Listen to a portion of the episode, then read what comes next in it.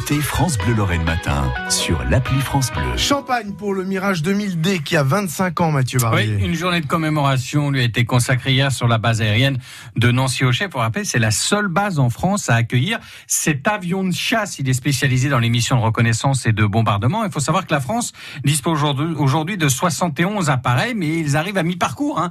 Ils ont tous besoin d'un sérieux coup de rénovation pour les maintenir jusqu'à l'horizon 2030. En attendant, le Mirage est sur tous les fronts d'opérations extérieures de l'armée française. Au total, il a accumulé 300 000 heures de vol dans les zones de conflit. La cérémonie d'hier s'est faite en présence des plus hautes autorités militaires, Chibani. Tandis que la Marseillaise résonne dans les enceintes posées sur le tarmac de la BA-133, une formation de 4 Mirage 2000D effectue un passage de démonstration. Le général de corps aérien, Jean Rondel, rappelle l'importance de l'avion dans les engagements extérieurs. Depuis 25 ans, le Mirage 2000D, valeureux soldat, aguerri et éprouvé, sillonne le ciel pour défendre les intérêts de la France et des Français dans le monde. Bientôt rénové, il est prêt à continuer le combat sous tous les cieux, là où le devoir l'appellera.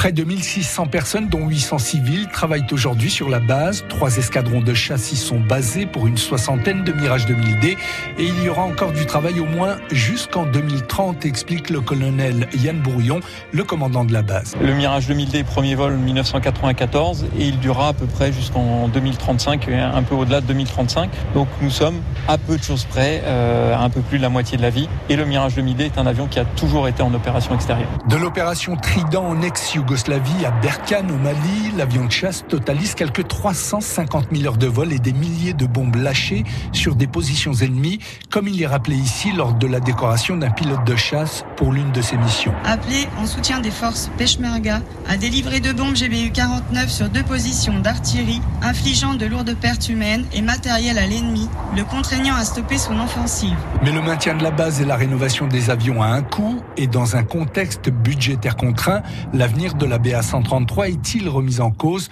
Le général Jean Rondel veut croire que non. J'ai moi-même commandé la base de Metz euh, jusqu'en 2008. Elle a fermé 4 ans après. La base de Reims a fermé. La base de Strasbourg, où j'ai fait mes débuts, a fermé aussi. Donc voilà, il faut quand même, pour euh, la solidité et la résilience de nos forces, garder un certain nombre de plateformes. Voilà, donc déjà euh, au moins jusqu'à la fin de vie du, du Mirage 2000D. Et puis au-delà, j'espère, euh, dans une considération non pas uniquement sur le plan économique, mais sur le plan euh, résilience de nos forces et résilience de nos stationnements.